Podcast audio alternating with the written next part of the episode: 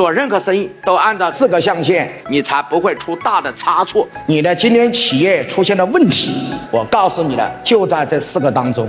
这四个是连锁反应，它是怎么做的呢？是顺时针的一个改变。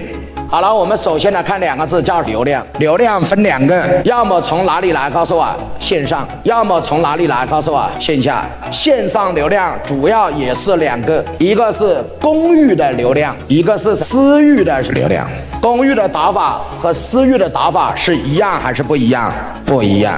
老板最开始要做的要做公域，公域的典型是谁？告诉我，抖音。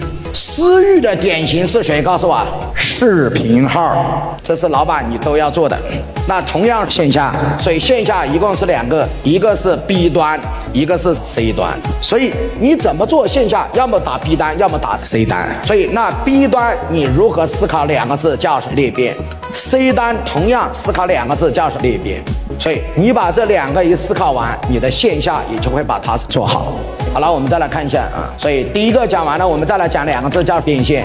所以变现一共有三大变现，最核心的第一个就是怎么把我们产品变现，第二个怎么把我们的团队变现，第三怎么通过招商和融资来变现。所以老板，这是晋升层级式的，从产品要到团队，从团队要到招商和融资的设计方案。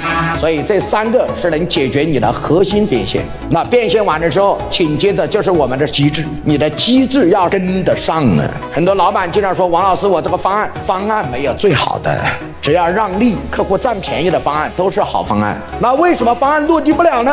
非常简单，两个问题解决不了。第一，你的机制太差了。员工卖一张卡四百九十九净利润，你只给员工五十块提成四十九点九，你赚百分之九十，你觉得员工会给你拼命卖吗？老板不会的。你引流也赚钱，中间也赚钱，后面也赚钱，他妈谁跟你玩的？老板。所以今天是一个觉悟的时代，不是那个方案不落地，是你人性不落地。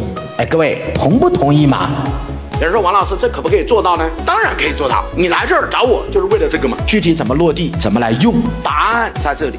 点屏幕下方的这个小黄车，小黄车里面可以直接购买。